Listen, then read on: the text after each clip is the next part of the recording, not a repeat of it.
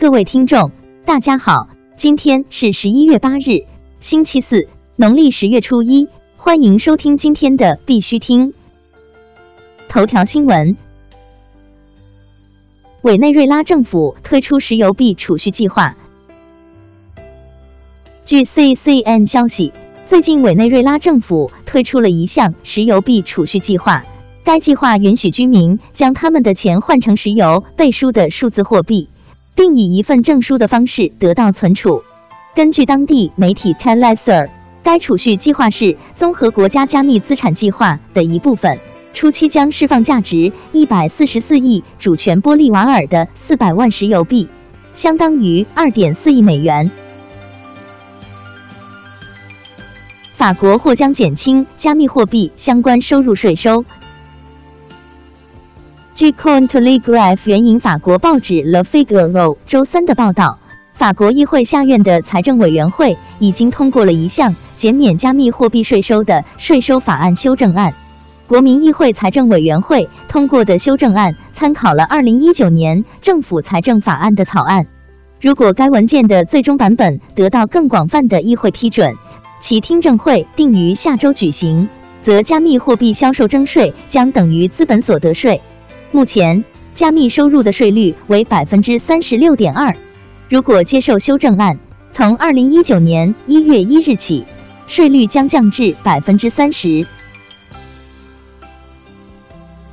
国内新闻：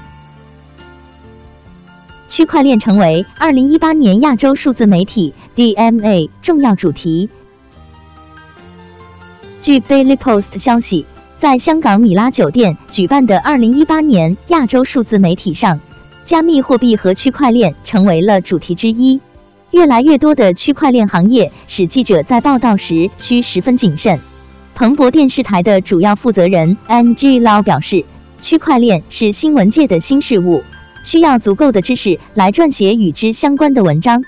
CoinDesk 欧洲和亚洲区董事总经理 Junglen Wang 补充说。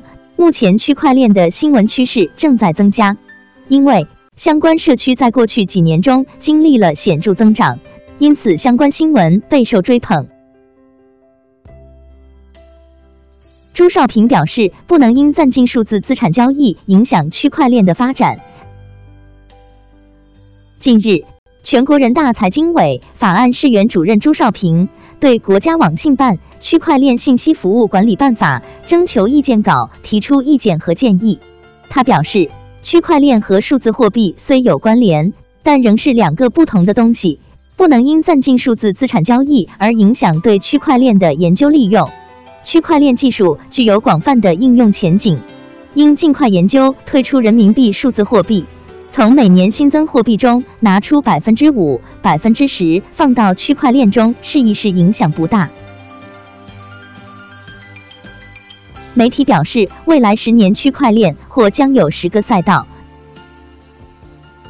据摩牛财经消息，未来十年区块链或将有十个赛道：一、公链及主权公链；二、数字货币交易所；三、矿池及矿机商；四、DApp 技术供应商；五、币和 Token 支付结算流通体系；六、数字链金融服务；七。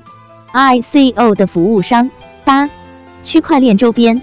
大会议活动媒体门户搜索引擎及门户直播路演教育培训理论研究评测评级法律服务。九链数据链信用分析服务商。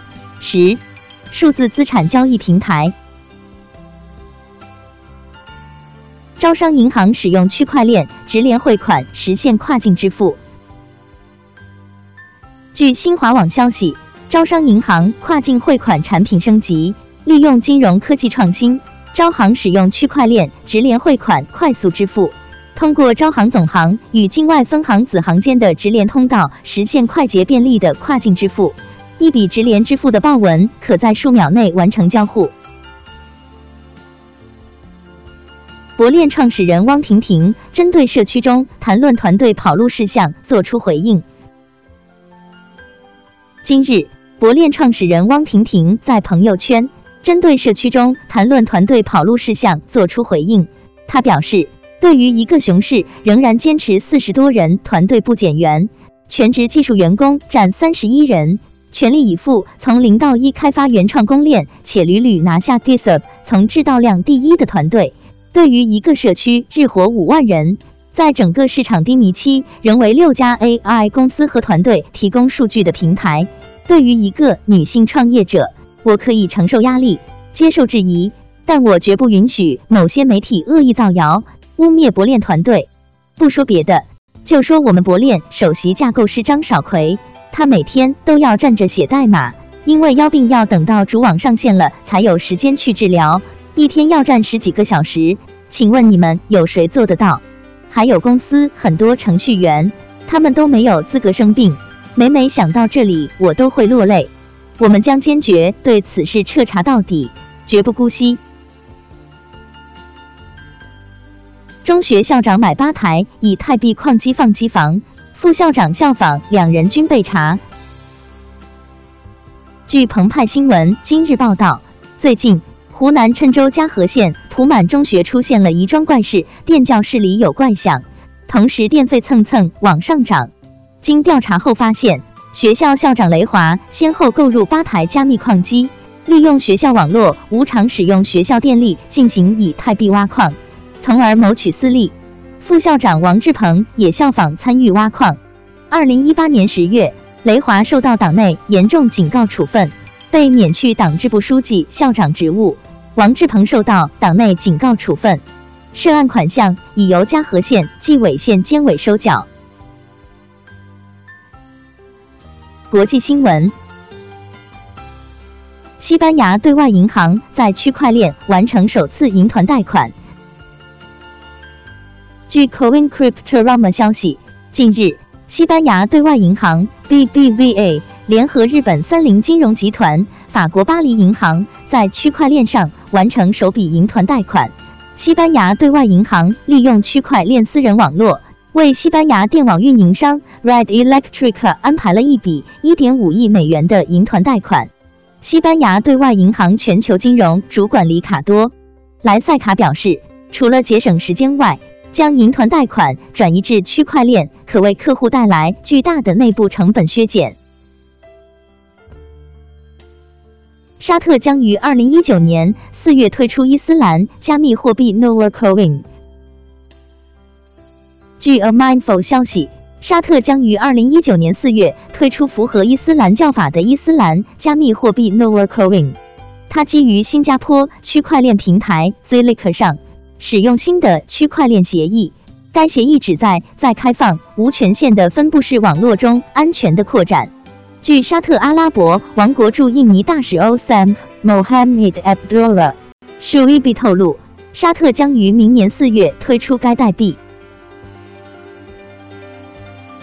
毛里求斯金融服务委员会发布数字资产托管服务监管框架草案。据 Cryptoverse 报道，毛里求斯金融服务委员会发布了一个专注于数字资产的托管服务监管框架草案。该文件涵盖了适用于潜在许可证持有者的拟议要求以及运营和治理标准。根据监管机构的建议，新许可证持有人必须遵守对托管人的传统要求，并特别注重反洗钱程序。监管机构将收集公众意见，直至十一月三十日。泰国科技公司推出区块链平台，以验证学术文件真伪。据 Nation Multimedia 消息，Digital Ventures 宣布推出 BVER 平台区块链学术文件验证解决方案，允许泰国教育机构和组织首次通过区块链平台在线实时验证成绩单。该公司表示，新的解决方案将解决与学术文件伪造有关的欺诈行为。这些伪造行为损害了泰国的社会和经济部门。BVER 平台允许政府和私人部门，包括公众，方便的访问和使用。该公司称，BVER 平台将于明年一月份上市。公钥加密技术之父表示，区块链让加密技术复兴。据新京报报道。公钥加密技术之父、图灵奖得主惠特菲尔德·迪菲十一月七日在世界互联网大会乌镇峰会上表示，区块链在未来将会有更加庞大的用户群。人们现在对区块链的热情非常高涨，但是这个热情能持续多久，以及区块链的发展能否达到人们对它的高期待，这就不得而知了。区块链的前景取决于能否为用户创造价值。区块链的发展从一定程度上推动了加密技术的复兴，使区块链重新聚焦于产品的加密层面，而且人们也因此开始重视信息隐私。但是，迪飞强调，加密技术的重要性肯定不会因为区块链的兴衰而发生变化。今天的必须听新闻播报就到这里，更多信息敬请关注我们的微信公众号“必须听”。感谢各位听众的支持，祝大家度过美好的一天，明天见。